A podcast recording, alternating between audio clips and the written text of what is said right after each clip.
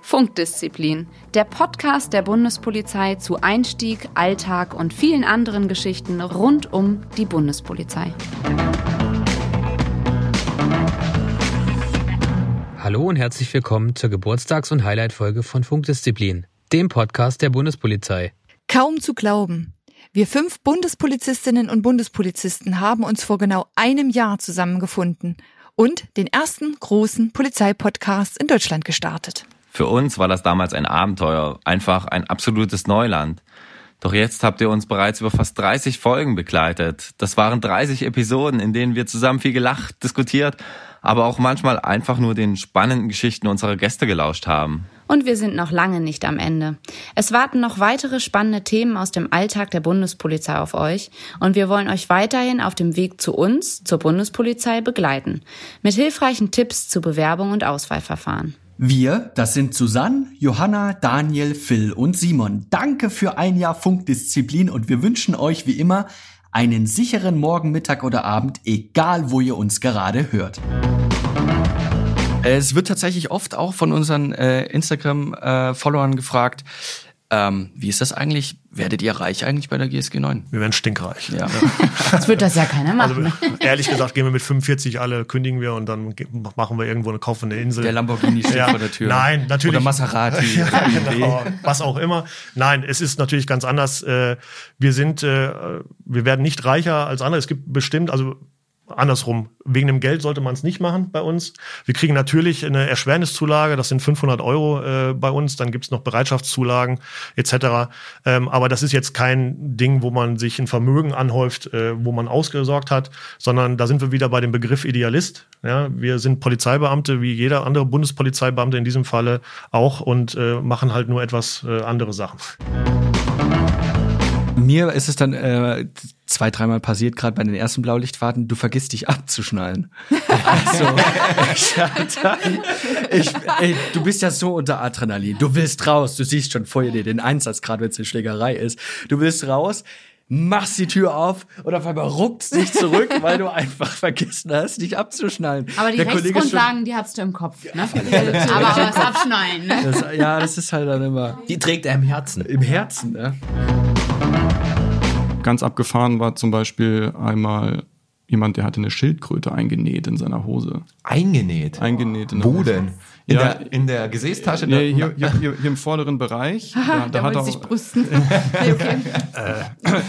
auch eine Möglichkeit des Trainings, oder? Um, äh, Bei einer Frau hätte ich es auch noch verstanden. Die hätte zwei genommen. Nee, okay, wir, wir verlassen das Thema. da, ähm, ja, nee, der, die die war äh, sehr selten und die war wohl bei, in seiner Heimat irgendwie für, ja, für medizinische Zwecke wird die da wohl verwendet, fiel aber komplett unter den Artenschutz. Das heißt, der Zoll ist sofort dran gewesen.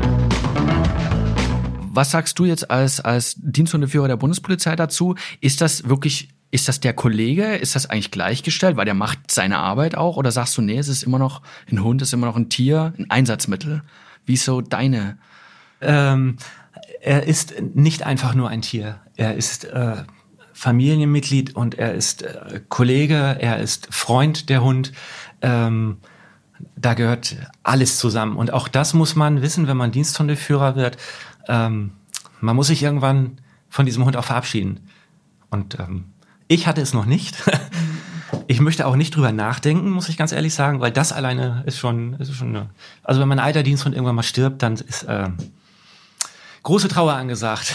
Unsere Zuhörer sehen es jetzt nicht, aber tatsächlich, du hast ein Ja, bisschen kleines bisschen schon im Auge. glasige Ja, Augen, Augen man darf da gekriegt, nicht drüber nachdenken, Tatsächlich, so. ja, okay. Ja, genau. Dann verlassen wir das Thema auch gerne wieder, ja.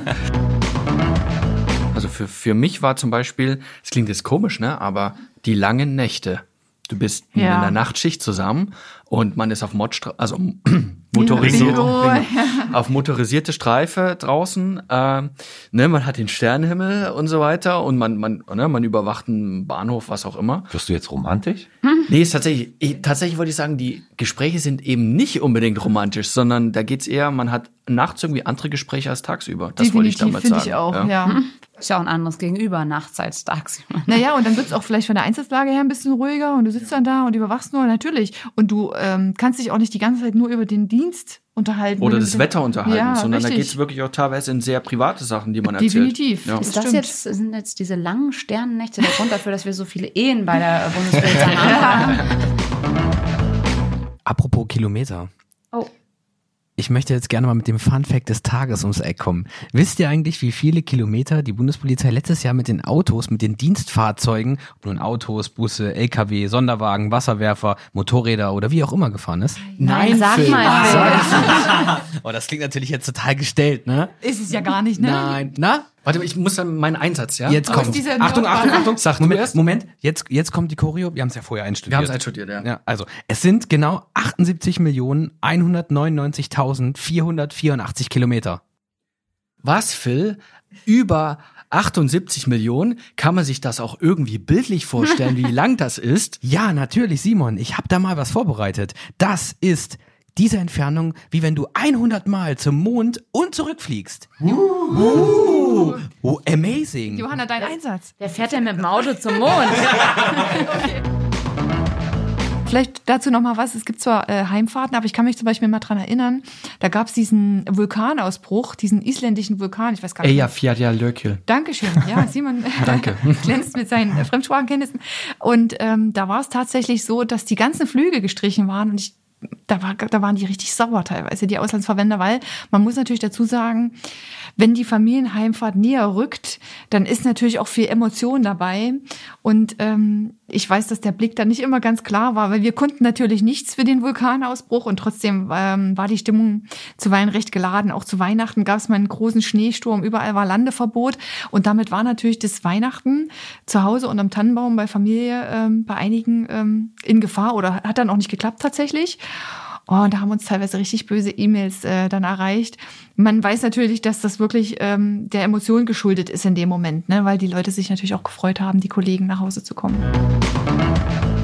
Ich kann Ihnen sagen, wie meine Frau reagiert hat. An dem Abend, äh, von dem ich eingangs berichtet habe, ähm, als ich von oben wieder runterkam, habe ich meine Frau angerufen und habe gesagt, ähm, äh, äh, stell mal äh, einen Tisch, wir müssen essen gehen heute Abend. Oh, da wusste sie schon, da ist was im Busch. Warum? Äh, ich muss dir was erzählen. Ich habe dir Blumen mitgebracht. und, und dann, nee, nee, nee, nee. Ich muss dir was, und ihre erste Frage am Telefon war, äh, äh, was, was Schlechtes oder was Gutes? Ja, sage ich, äh, äh, weiß ich noch nicht. Und dann sind wir essen gegangen und dann habe ich ihr das eröffnet, ob wir das machen. Und dann sagt sie, äh, das machen wir. Ja, oh, Das war aber schön. das, das äh, war ihre erste Reaktion. Und dann habe ich ihr gesagt, ja, äh, Mädchen, das ist aber nicht so einfach. Das ist ein politisches Amt, da kann dies und das passieren. Von einem Tag auf den anderen vorbei, eins war der Ruhestand, die Doppelhaushälfte finanzieren und, und so weiter und so fort. Und dann sagt sie, dann gehe ich wieder arbeiten. Stärker konnte mich meine Frau nicht machen. Nun muss ich tatsächlich noch mal was, ähm, ja, was Persönliches fragen. Gerne. Du hattest einen eigenen Hashtag mit Steve Alter. Ähm, es ging hoch und runter tatsächlich auch in der Presse. Ähm, wurdest du mal erkannt, so vielleicht an der Straße oder so? Und tatsächlich? Einmal ist es mir passiert. Äh, Gott sei Dank war es jetzt kein, äh, war es kein Normalfall irgendwie. Äh, aber ich bin mal in der äh, abends doch mal weg gewesen, habe was gegessen und was getrunken und habe mit EC-Karte bezahlt. Und die äh, die Bedienung, die war ja, schätzungsweise so so Anfang 20 vielleicht. Die nahm meine EC-Karte mit an die Kasse. Und dann hat sie auf einmal angefangen, mit ihrem Kollegen zu tuscheln und dann guckten sie mich beide an und waren ganz aufgeregt und kamen zurück und wollten wissen, ob ich der Steve Alter bin. und dann habe ich gesagt, ja, ich bin der Steve Alter und ich zahle passend. Und, äh, äh, und dann, das war es aber auch. Es war total lustig, wir haben uns dann noch ein bisschen unterhalten darüber. Aber ansonsten äh, ist das an mir vorbeigegangen. Ich bin ehrlich gesagt auch gar nicht böse drum. So, Achtung. Ein, wirklich ein Sprung in die Moderne. Ich bin Oh, gespannt, ob das Berufsstand. Muss ich klingt. nur noch rangehen. Ja, dann was sagst du zum Dienstrock? Ja. Aber ich. Oh, Oh, es bimmelt. es bimmelt. Der Telefonjoker. Ja. Die geht bestimmt völlig aufgeregt jetzt ran. Johanna, du bist gerade live on air und bist gerade unser Telefonjoker. Wir haben eine Frage an dich. Ja, Was hältst du vom Dienstrock? Du hast 30 Sekunden Zeit. Ja, du bist live hier im Ja. geheimen Podcast-Studio. Du bist jetzt gerade im geheimen Podcast-Studio dazugeschaltet. Okay, o- okay. Also, ähm, ich persönlich brauche diese Differenzierung nicht. Ich fühle mich sehr wohl in der Hose und fände es besser, wenn wir äh, praktischere Sachen für den Sommer hätten. Für alle, Männer und Frauen. Als Okay, da, da, da deckt sich, da deckt Danke, sich ja Johanna. äh, all das, was äh, Susanne auch gesagt hat. Alles klar. Äh, falls wir noch mal Fragen haben, Johanna, rufen wir gerne an. An dieser Stelle für dich und dein Kind alles Gute. Tschüss. Jetzt kommt äh, ein Ausflug in Ah, die ja. Geschichte von Heraldik, Symbolik und äh, Hoheitszeichen. Ah, ist, es jetzt, ist das jetzt hier dieses Spaß mit Flaggen? Bitte ganz kurz Trommelwirbel von der Regie einspielen. Moment. So. Und los. Spaß mit ähm, Symbolen. Spaß mit äh, Symbolen und Hoheitszeichen. Also du hast auf der Mütze ja einige Symboliken, wo jetzt selbst der gemeine Bundespolizist vielleicht gar nicht weiß, was die so bedeuten. Beispielsweise du Die hast Kokarde. Ja, ja, zum Beispiel die Kokarde. Das ist das kleine runde Ding, was in der Mitte ist, was schwarz-rot-golden ist. Und jetzt könnt ihr mir, äh, mich mal fragen, die ist ja eigentlich falsch rum, weil du hast in der Mitte schwarz, dann hast du rot und außen hast du golden. Warum ist das so? Simon, erklär doch mal bitte, warum ist das so? Also Kokarden hat man ja nicht nur auf irgendwelchen Mützen oder Uniformteilen, sondern auch zum Beispiel auf Flugzeugen. Also zum Beispiel die Royal äh, Air Force oder auch die Franzosen haben ja auch diese runden Kokarden auf ihren Flugzeugen drauf. Und man liest eine Kokarde immer von innen nach außen. Also ich finde, da muss man ja schon ein bisschen abgebrüht sein. Lernt ihr das alles irgendwie dann in eurer Verwendungsfortbildung? Müsst ihr das schon alles mitbringen? Seid ihr schon perfekt, ihr seid so die perfekten Schwindler oder so? Ja, nein, natürlich jetzt in der So ganz Verwendungsfortbildung. verruchtes Volk der Bundespolizei irgendwie. Da wird ein bisschen, äh, da wird geht's auch auf, um Legenden und so weiter und ähm, man so eine gewisse Stressstabilität sollte man bei uns voraussetzen. Ja, die, die sollte man so ein bisschen mitbringen. Ähm, auf dem Lehrgang, der gibt, äh, ich glaube, 15 Wochen mittlerweile, ähm, da lernt man eher so die ganzen Grundlagen der Observation. Und Observation ist halt nicht nur, ich laufe demjenigen hinterher, sondern da steckt ganz, ganz viel Taktik dahinter, die auch fest vorgeschrieben ist, sonst würde das Ganze nicht funktionieren. Ah, da gibt's doch einen coolen Fun-Fact, der jetzt auch mal bereits jetzt im, im Fernsehen, TV zu sehen war, dass quasi eines der wichtigsten Einsatzmittel ähm, der GSG 9, wenn sie fliegen, also in St. Augustin, ein Whiteboard ist, was sie mitnehmen. Ach was. Ja, tatsächlich, weil ähm, Okay. die dann, also sie äh, quasi müssen, werden alarmiert, müssen schnell in den Heli Mhm. und im Heli ist dann Zeit. Also Ach da so, ist ja, dann die für die Zeit, Lageeinweisung. sich in die Lageeinweisung und es ist bei euch äh, relativ laut. Klar, man kann sich, äh, man kann da kommunizieren, das ist kein Problem. Aber visuell was darzustellen ist halt schwierig und deswegen haben die oft das Whiteboard da mit dabei und malen dann quasi auf, so, Ja. das ist das Haus. Und Taktik, Ja, das fand ich echt, echt interessant. Ja, das das eben, kann man man sagt über gut Spezialeinheit vorstellen, und so. Aber klar, das Ja. ist das Einfachste, was es gibt, ne? Wo wir gerade bei Fahrzeugen sind, was ist denn das beste Fahrzeug im Fuhrpark der Bundespolizei? Fragt Björn. Phil, Ich das ist find- eine Frage für dich. Ich finde das Schneemobil cool. Wisst ihr, noch. wisst ihr eigentlich, wenn immer Phil noch. im Lotto gewinnen würde, was er sich kaufen würde? Ein Schneemobil oder ein nein, Jetski? Nein, nein. Weder noch. Na? Eine Pistenraupe. Ich glaube, ich würde die vielleicht sogar blau-weiß lackieren. Blau-silber. Das ist natürlich eine Pistenraube, aber bei dir. Ja, wenn ich, das ist, das ist definitiv, wenn ich im Wo Lotto willst du die gewinne, zum Einsatz bringen? Das ist erstmal egal. Man kann ja auch Gummiketten drauf machen. Und da würde ich mir, wenn ich im Lotto gewinne, irgendeinen Park bauen, wo ich den ganzen Tag mit der Pistenraube umherfahren kann. Einfach, weil er es kann. Genau.